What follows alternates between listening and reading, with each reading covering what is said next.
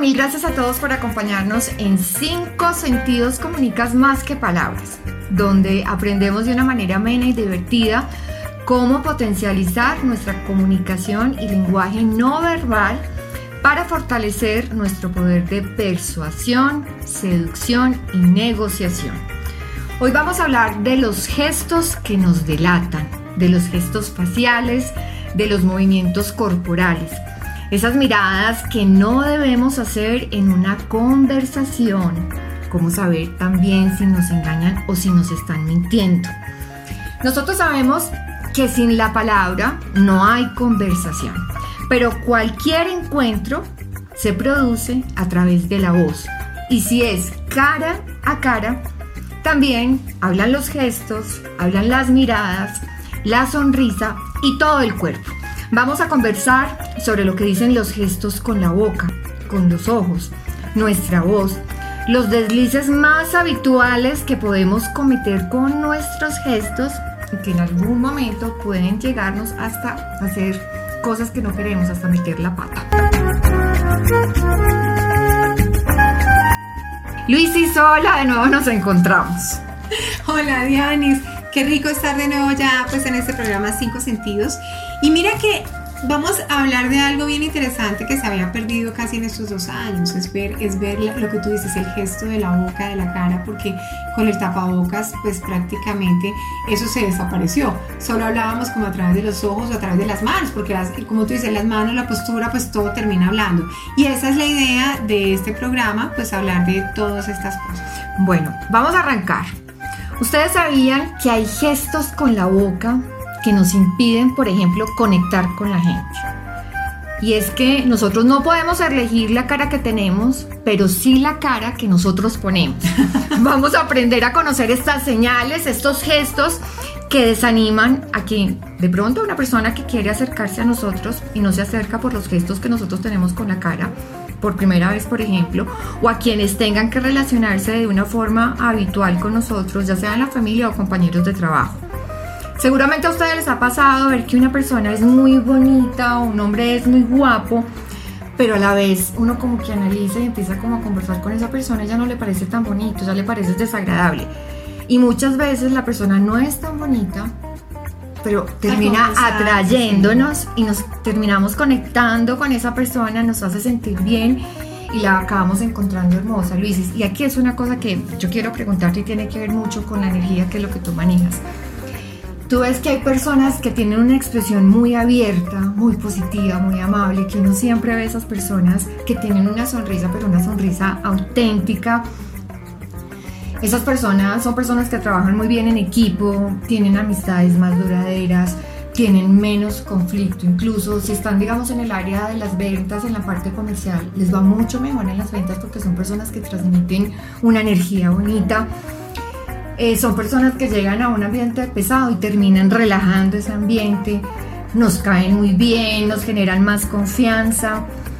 Eh, por eso muchas veces nosotros tenemos que analizar, o sea, como esa cara que estamos poniendo y cómo la gente está percibiendo la cara que nosotros ponemos, porque muchas veces podemos generar una energía que no es. recuerda el dicho que dice, estás tirando jeta. Horrible, cara de puño. Tiene cara de puño. Hay personas que les cuesta mucho sonreír. Cuando tú sonríes, toda tu expresión corporal cambia y generas algo que se llama empatía. Por eso muchas veces cuando sonreímos generamos ese reflejo también en la sonrisa y al sonreír soltamos como la amenaza que nos puede generar el otro y generamos lo que se llama empatía. Es muy importante esas personas que les cuesta tanto sonreír, mirarse al espejo y sonreír. O sea, uno tiene que sonreírse a sí mismo, pero si uno se levanta haciendo mala cara o estirando jeta, como se dice eh, popularmente o coloquialmente, pues de ahí en adelante empezamos a traer sucesos que no son. Así es. Muchas veces eh, cuando uno se relaciona hay como un efecto de sintonización entre la actitud de las dos personas. Uno empieza a ver una persona que tiene como una actitud maluca, que no sonríe y uno se va poniendo como igual se va poniendo como en el mismo ambiente. La energía empieza a afectarse cuando, cuando estás con una persona de mal humor. Por ejemplo, eso pasa mucho con la pareja. La pareja está de mal humor y el otro inmediatamente se pone también de mal humor. El éxito es tratar de desconectar esa emoción. Hablemos lo que, lo que habla la cadena. Tú generas una cadena, tú te levantas de mal genio, peleas, le peleas a tu hijo, le peleas a tu esposo, llegas a tu trabajo de mal genio, peleas con el taxista o peleas con eso y, y empiezas a, y entonces después te preguntas el por qué me pasó esto o por qué me pasó lo otro. Cuando eso lo podemos cortar desde el primer saludo. Primero, el otro no tiene la culpa de que tengamos un mal día, por ejemplo, o que vayamos retrasados. Entonces, si uno toma conciencia, puede hacer un giro en la energía. Mira que hay, una técnica muy chévere que es la técnica del topping. Cuando estemos como de, de, mal genio o estemos como agresivos por algo, darnos un golpecito nos lleva al momento presente para poder transformar esa emoción negativa. Porque yo tengo un dicho que le digo a todas las personas que me consultan, estar mal no paga.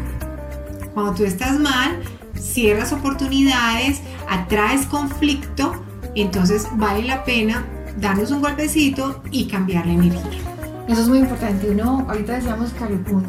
Hay personas que son carepuño, pues porque quieren ser carepuño. O sea, son personas que no tienen una actitud y uno todo el día las ve como aburridas. Es una energía súper pesada. La verdad, ese tipo de personas a uno no le provoca compartir con esas personas. Para nada. Pero uno analiza y hay personas que son, digamos, carepuño, pero por su fisiología. Incluso tienen que acudir a ciertas cosas médicas por su trabajo. Tienen el entrecejo muy fruncido, las cejas muy gruesas y sin querer, o sea, uno las mira y ya sin conocerlas son agresivas, son bravas. Muchos hombres les pasa eso, tienen que recurrir incluso a que les pongan votos en el entrecejo o a ciertas cosas porque dicen es que yo soy una persona muy amable y la gente me ve y me ve como cariño, me ve bravo, me ve agresivo. Mira que eso que tú dices es importante. Hay, hay personas que se cuestionan por qué, por qué no caigo bien. Entonces, un tip puede ser, mírate al espejo, ¿tú qué ves en el espejo? ¿Te agrada la imagen que ves o no? Entonces, hoy en día, por ejemplo, lo que decías de las cejas, son muchos los hombres que se están alejando, arreglando las cejas.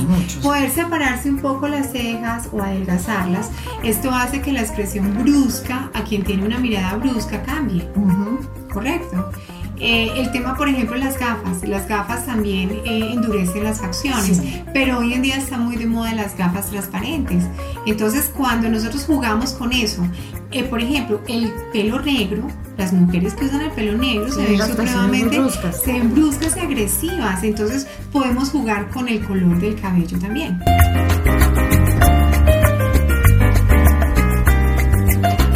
Bueno, estamos hablando de esos gestos que nos delatan y empezamos con los gestos faciales. Vamos a ver cuáles son esos gestos de la boca que desaniman a quien quiera acercarse a mí por primera vez o a quien se tenga que relacionar de forma vital conmigo.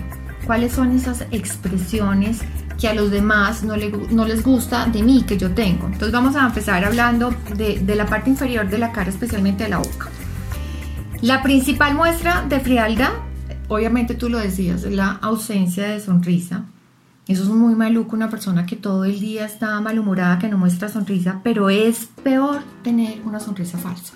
O sea, esa sonrisa que le sonríen a uno como porque que tiene que sonreír, esa sonrisa fingida, eso no, eso no, no sirve. Mira, eso que tú dices de la sonrisa, Diana, es, es increíble. Acá, por ejemplo, cuando a mí me consultan y, la persona la hago reír por alguna cosa y usted, si usted supiera cómo se ve linda o cómo se ve atractivo, cómo cambia. Cómo cambia completamente. Es que los ojos brillan, el, hasta el tono de la piel, como el brillo de la piel cambia, solo con una sonrisa.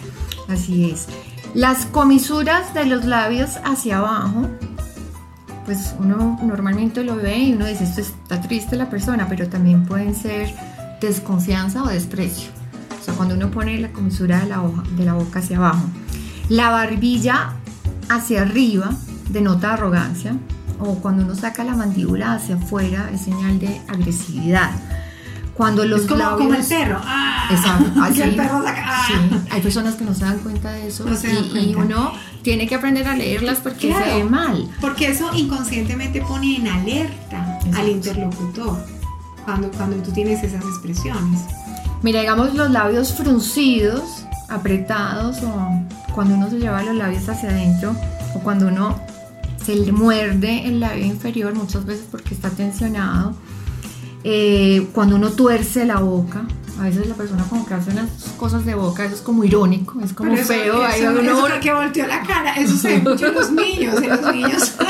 es que los niños son más auténticos y fáciles de, sí, leer. Pero los adultos a veces lo hacen, claro. Rápido. no, no, no. Lo que pasa es que nosotros cargamos, e, eso es, eso es espontáneo, pero se puede corregir. Claro. Cuando tú lo haces consciente. Cuando lo haces consciente. Exacto. Digamos levantar el labio superior. Hay gente que tiende a levantar el labio superior solo por un lado. Eso puede ser desconfianza. Muchas veces también es desprecio hacia la persona que nos está hablando o de pronto a lo que está diciendo. Muchas veces incluso cuando la gente levanta el labio superior está demostrando que tiene asco frente a cierta cosa. Bueno, ahí estamos hablando de, de la boca. Luis, es que yo creo que es muy necesario esforzarse por tener una expresión bonita, facial.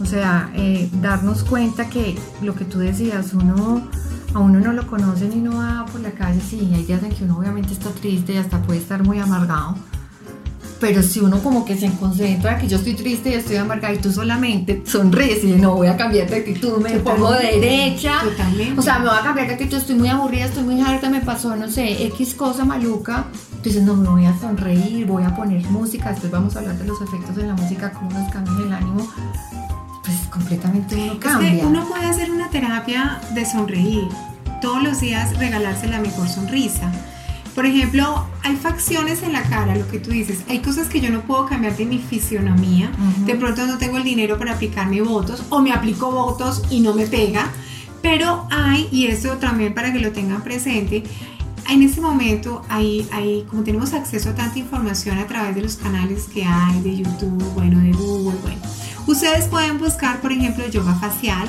o masajes eh, faciales. Y hay masajes que nos permiten para activar los músculos de la frente, aquí les estoy mostrando a Diana cómo, y eso nos ayuda como a alisar ese entrecejo. Correcto. Hay, por ejemplo, algo que en rodillos, faciales de jade, de cuarzo rosado. Mejor dicho, no hay excusa. Porque ahí, por ejemplo, eh, muestran como con dos cucharas frías tú puedes mejorar también eh, las expresiones de tu cara, o sea, eh, aligerar esas Em, esos hundiditos o esas em, arrugas marcadas, especialmente lo que tú decías en la comisura de los labios y en el entrecejo, lo podemos hacer con dos cucharas. O sea, no hay excusa en este momento. Si ustedes sienten que la comunicación de su rostro, especialmente su boca, no es la correcta, pues hay muchas formas de mejorarla haciendo masajes para ello. Pero indudablemente lo mejor es regalarte la, la primera sonrisa. A cada uno regalarse la mejor sonrisa. Cuando hablas de sonrisa, una cosa es la risa y otra cosa es la sonrisa. O sea, sonreír, o sea, eso es algo que a uno le nace, es chévere la sonrisa. Pero miren, hay una terapia, yo me sorprendí mucho, a mí me gusta mucho ver eh, televisión española, y entrevistaron a un señor que hace yoga de la risa. Espectacular. Entonces, o sea, tú, empiezas como a reírte sin querer reírte. Y eso te lo enseñan también en expresión en, teatro, en expresión corporal en teatro. Entonces la gente empieza como, como hasta que hasta que ya hasta que salen, salen y toda la yoga, o sea, toda la, la clase de yoga de la risoterapia es así y la gente dice, o sea, a uno le cambia completamente la energía. O sea, la gente entra obligada a reírse. Entonces el profesor es, hola, ja, ¿cómo estás? Ja. Entonces uno como que a veces se siente como ridículo. Y del ridículo que hacen empieza a fluir esa risa y esas carcajadas y la energía cambia totalmente. Los invito a que, a que consulten el yoga de la risa cuando estén mal y la, y la practiquen porque de verdad es un ejercicio muy, muy saludable. Mira, si tú tienes dolor de cabeza, ríe. Si tienes problemas, ríe. Si tienes problemas articulares, o sea, esa rigidez tiene que ver también con, ese deseo de control. Cuando reímos perdemos el control, porque de eso se trata, o sea, hay que soltarse. ¿Cuántas situaciones de pareja y de la vida con una sonrisa se suavizan? Se solucionan y se suavizan. Y se, alivianan. Y se alivianan. Bueno, vamos a pasar a otro tema bien interesante. Ya hablamos de, de los gestos de la boca. Vamos a hablar de los ojos de esas miradas que nosotros no debemos hacer en una conversación. El momento cuando vamos a empezar una conversación es crucial porque en ese momento es cuando nosotros creamos el vínculo, la confianza, ese ambiente necesario para que todo fluya, para que sea una conversación agradable. Miren esto. Debemos evitar, primero, primordial, esa mirada de 360 grados. ¿Cuál es esa mirada? Cuando nosotros nos estamos acercando a ese momento, pues donde nos vamos a encontrar con la persona y hago esa mirada vertical, ese escaneo total de todo el cuerpo, el vestuario, mira una de pies a cabeza. Muchas veces nosotros hacemos eso sin darnos cuenta, pero la persona que está siendo observada se siente analizada y se siente, esta persona me desnudó. Y se siente intimidada, claro. Y es, o sea, eso genera una vibración bien maluca para uno arrancar una conversación. O sea, no hay nada más maluco que uno... Yo siempre hablo, esto es para hombres y para mujeres. O sea, esto es para los dos. Tú llegas y una persona que a ti te mire toda, toda, que uno siente que es como un escaneo, es lo más intimidante y es desgastante. Es, es, lo que pasa es que llegamos como al, tema de, de, violar como nuestro, nuestro campo de energía, entonces nos sentimos como tú dices, como escaneados y, y a la verdad a nadie le gusta sentirse así, ¿cierto? Eh, pienso que a todos nos gusta sentir miradas de agrado y cuando hacen ese escaneo nos estamos sintiendo como censurados, como criticados, como este que se puso, este que tiene puesto. Entonces hay personas que lo pueden hacer inconscientemente. Es bueno saber que eso genera rechazo en la otra, en la persona que es observada. Lo que pasa, Alicia, es que una cosa es cuando tú tienes confianza y tú ya tienes una conversación con personas que te conocen. Entonces yo llego, yo soy amiga tuya, yo te doy esa cabeza y te lo estoy haciendo conscientemente y digo, ¿cómo estás de linda? Te peinaste súper linda, estás súper bien maquillada, eso es distinto. Si yo apenas estoy conociendo a alguien o si no tengo la suficiente confianza con gente con la que yo trabajo, eso es una mirada que uno debe evitar. Otra mirada que debemos evitar es cuando nosotros bajamos la mirada. Nosotros ya habíamos hablado que eso puede ser por timidez, que eso denota inseguridad, pero es muy maluco el momento de uno encontrarse con una persona y mirar como al suelo, ni siquiera mirar hacia el frente como si nos hubiera caído algo. Eso demuestra también falta de interés en el otro. Sí, exacto. Y eso, por ejemplo, es importante que lo tengan en cuenta las personas que no han conseguido trabajo y van a entrevistas y de pronto dicen, venga, pero ¿por qué no, no he logrado? Al final la, entrevista es ese contacto, es ese feeling y esa empatía que se genera con el entrevistador. Entonces, revisen la mirada. Si usted evade la, la mirada o mira mucho sus manos o mira hacia abajo, pues no está generando esa empatía y ese feeling que hace que la persona conecte con usted y diga, este es el elegido. Es que uno inconscientemente cuando tú miras a una persona que apenas estás conociendo los ojos, tú le estás diciendo, yo no tengo nada que esconder o sea, que estoy yo, usted puede confiar en mí. Es que yo no estoy mirando. la ventana del alma. Así es. Bueno, otra mirada muy desagradable es cuando nosotros miramos de reojo. Por ejemplo, si miramos a un compañero de trabajo de reojo, eso es como señal de desconfianza o como de que yo estoy desacreditándole lo que está diciendo o como que no me gusta su trabajo o lo estoy desautorizando. O también de chisme. Ve mirando de reojo qué está pasando. O eso se ve mucho. Hay gente muy imprudente. Sí, pero ¿sabes dónde se ve mucho la mirada de reojo? Cuando la pareja está chateando en el celular. y voltea uno así, de reojo. ¿qué es lo a ver, ¿qué, ¿qué, es lo que está pasando y este cuál es el interés que no tiene en mí? Eso se le da muy bien a los que tienen gafas, porque no se ve. Exacto, sí, se lo tapan. Se lo tapan. Otra mirada que debemos evitar es la mirada selectiva. Miren, cuando uno trabaja con grupos, eh, cuando uno es docente, cuando uno dicta conferencias, cuando hace terapias de grupo, uno tiene que mirar cada una de las personas que hacen parte de ese grupo. No solamente centrarse como las personas que a uno le gustan o que uno ve que, tiene conexión, que le están mirando a uno y que uno se siente correspondido porque le están poniendo atención, sino que uno tiene que mirar a todo el mundo cuando uno está hablando, uno tiene que ser inclusivo. O sea, saber que hay una persona que me está escuchando, pero no conectarme solo con esa persona. O sea, mirar a cada una de las personas que hace parte de ese grupo y conectarme con cada uno de, ellos que se sientan incluidos en mi chat, por ejemplo. O sea, hay que mirar al compañero, a la compañera y al compañero. O sea, y ser inclusivos en la mirada. Exacto. Hay también miradas indiscretas que pueden ser molestas y que consisten en mirar solo. Ay, esto sí que es delicado. Esto sí que nos pasa las Mire, ponga cuidado. El escote. Sí, ya voy para allá. Mire, cuando uno empieza a mirar una parte del cuerpo, ¿cierto? Que le llama la atención, ahí lo que tú decías, el escote del vestido de una mujer, hombre o mujer, la cola del hombre o la mujer, porque tiene una cola muy bonita. Pues, pero generalmente uno se la mira en uno de espaldas. Pues depende. Eso tiene que ver con el atractivo, el escote, la cola, y tiene una cola divina, una nalga muy bonita, una cintura muy bonita, pero cuando uno está conociendo a una persona personal o profesionalmente tengan cuidado con eso. Ya cuando hay confianza es muy distinto, ¿cierto? Cuando hay confianza es muy distinto.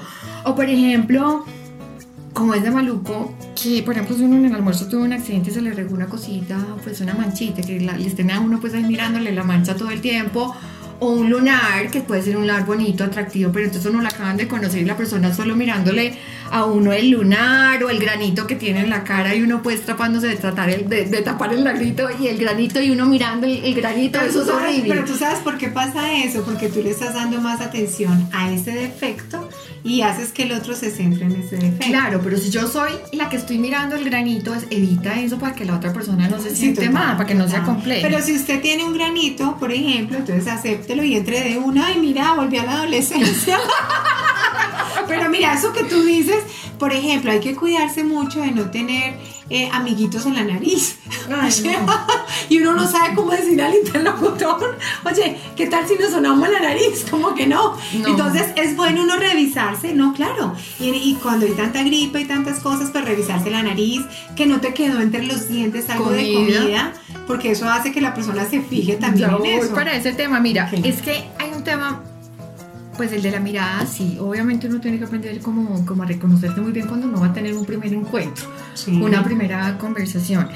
En los hombres yo siempre me fijo mucho en eso, eh, que tienen pelitos en, la nariz o pelitos en la oreja, eso es muy feo. O sea, usted de los que le miran las orejas y la nariz. Sí, yo miro todo eso y eso pues, o sea, si yo soy, digamos, eh, sé hacer bien y sé dirigir bien la mirada, pues yo no me voy a poner a mirarle los pelos de la nariz o de las orejas. Por ejemplo, si hace eso. claro. entonces evite que se le salgan y todo eso para, no ser que se hace foco de mirada, porque eso es maluco. Lo que tú decías en la boca.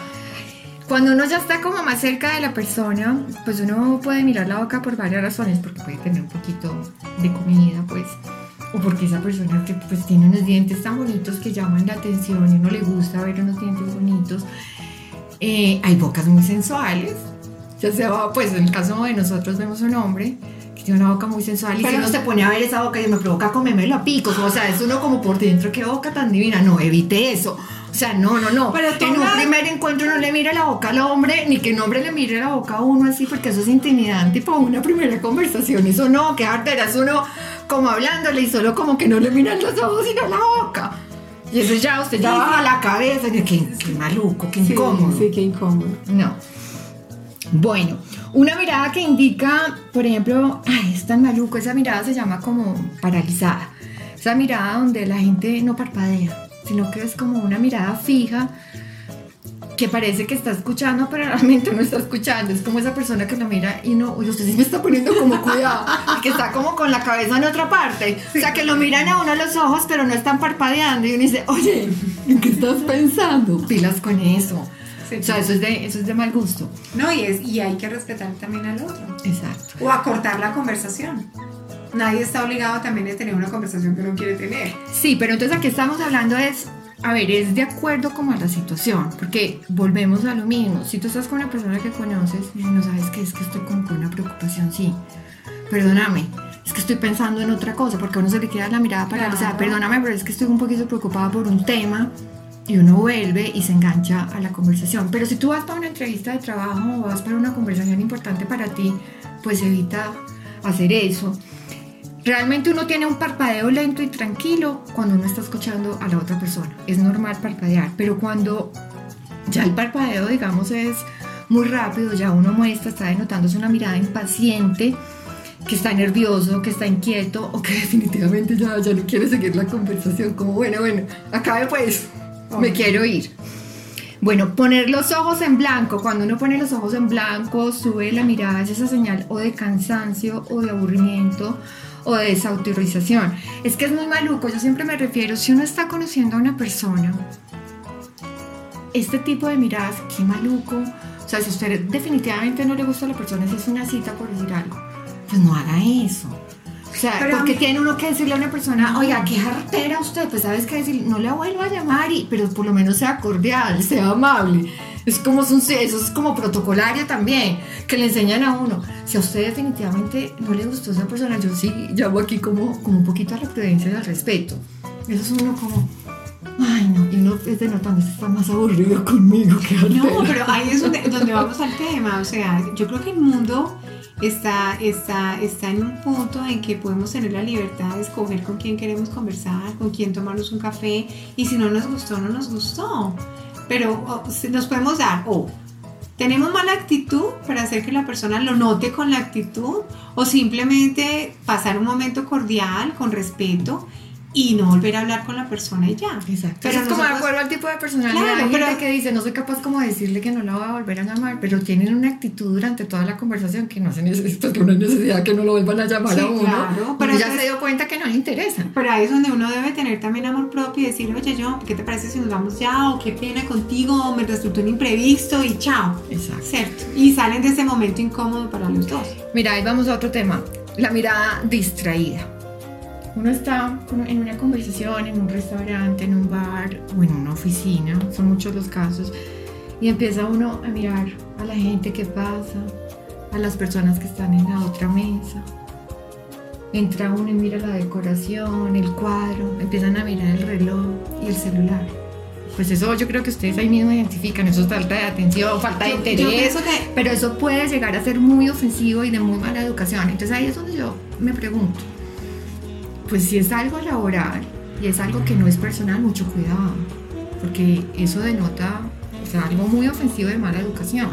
Si realmente tú no estás, tú saliste con una persona por primera vez y vas a comer, a mí personalmente me parece de muy mal gusto si no hay una buena conexión. Yo sí tengo respeto, ¿cierto? Pero yo evito tener esas actitudes de estar conectada al celular y todo porque así esa persona no me guste, es por respeto que lo.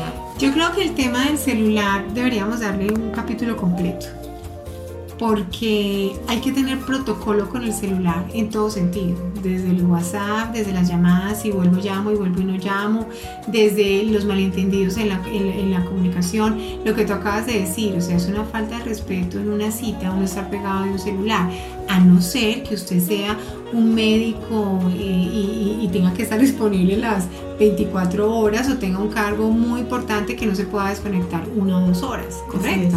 O esté resolviendo algo, pero eso es algo eh, que incomoda mucho a la persona que está al lado. lo que se da y no se mira mentira, vida por miel que va por mi fiel bueno, Liz, ya para terminar, a encantar y esto es un tema que vamos a continuar en el próximo episodio. Mucha gente se pregunta cómo yo sé si me están mintiendo o engañando. Ah, y te digo, a cualquier persona le disgusta que, que, le digan mentiras, o sea, que nos han mentido, eso nos hace sentir muy mal, humillados desde un punto de vista o estafados. Perdemos la confianza en la persona que nos está mintiendo. Mira, Dianis, de verdad que eso que tú dices es verdad, pero todos los días uno dice mentiras. O sea, todos, todos los días, ¿cómo estás? Muy bien, gracias. Y uno ah, con dolor de cabeza bien berraco. O sea, o con problemas con el marido, pero uno muy bien, gracias. Ahí estás mintiendo. Sí. Yo pienso que, a ver, es importante el tema de la verdad, pero tampoco debemos ser tan rígidos. Sí, exacto. Porque hay personas que a veces omiten cosas no porque te quieren dañar ni quieren no, al contrario, es para evitarse problemas. Para evitar conflictos. Exacto. ¿Cierto? ¿Que es mejor andar con la verdad? Sí, es mejor andar con la verdad.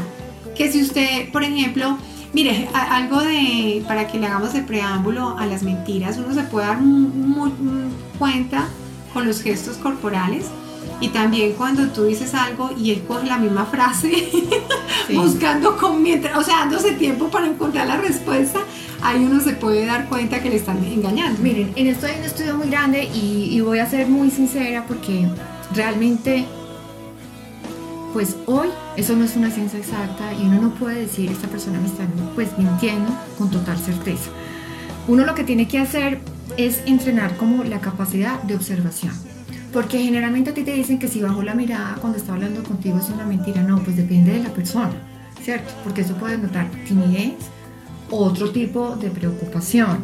Eh, muchas veces con el cambio de la voz, con ciertas expresiones corporales, sí, pero no generalmente todas las personas mienten cuando tienen ese tipo de expresión corporal. Mucha gente piensa como en el lenguaje policíaco de investigación, es que este es el detector de mentiras. Pues es tan difícil que a ti te ponen un polígrafo para analizar cómo es el ritmo cardíaco de la persona. Y hay personas tan inteligentes que logran manejar esto como grandes actores y dicen una cantidad de mentiras y tú no te das cuenta de que te están mintiendo. Pero ¿sabes por qué? Porque hay personas que se creen sus mentiras. Hay personas que, que, que, tienen una distorsión de la realidad tan tremenda que ellos creen y es muy difícil identificarlos porque ellos no saben si están diciendo que están diciendo mentiras, porque ellos creen que es una verdad. Eso lo vamos a hablar en el próximo. Sí, lo vamos a hablar en el próximo, pues en el, en el próximo episodio ¿Cuáles son esos signos que pueden dar un indicio de mentira o engaño? Tú decías algo, Luis, si uno tiene, digamos, se, llama como las mentiras piadosas. Uno a veces puede mentir porque uno no quiere estar vulnerable frente a un tipo de situación, no necesariamente por engañar. Correcto. Vuelvo y digo, campo personal y profesional. Si me voy al campo personal, a mí me gusta una persona.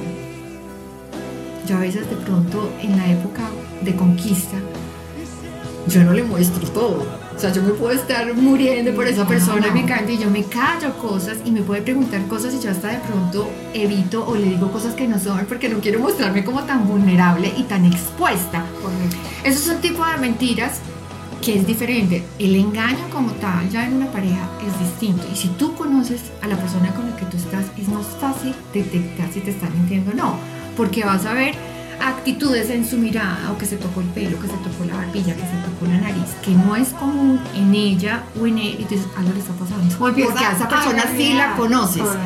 Pero si otra persona que tú no conoces, en otro tipo de, conversación hace esto, tú no puedes decir, esa persona me está mintiendo, porque tú no la conoces realmente y no puedes entrar a juzgar, haz que porque se tocó la nariz y bajó la mirada o se tocó el pelo o me cruzó los brazos, me está mintiendo subió los ojos eh, mirando, activando la imaginación a ver qué digo acá. Estos tips son buenos, claro, para aplicarlos en pareja y aplicarlos en familia, pero sobre todo en el tema, por ejemplo, de negocios, en el tema de le, creo o no le creo a esta persona esta versión.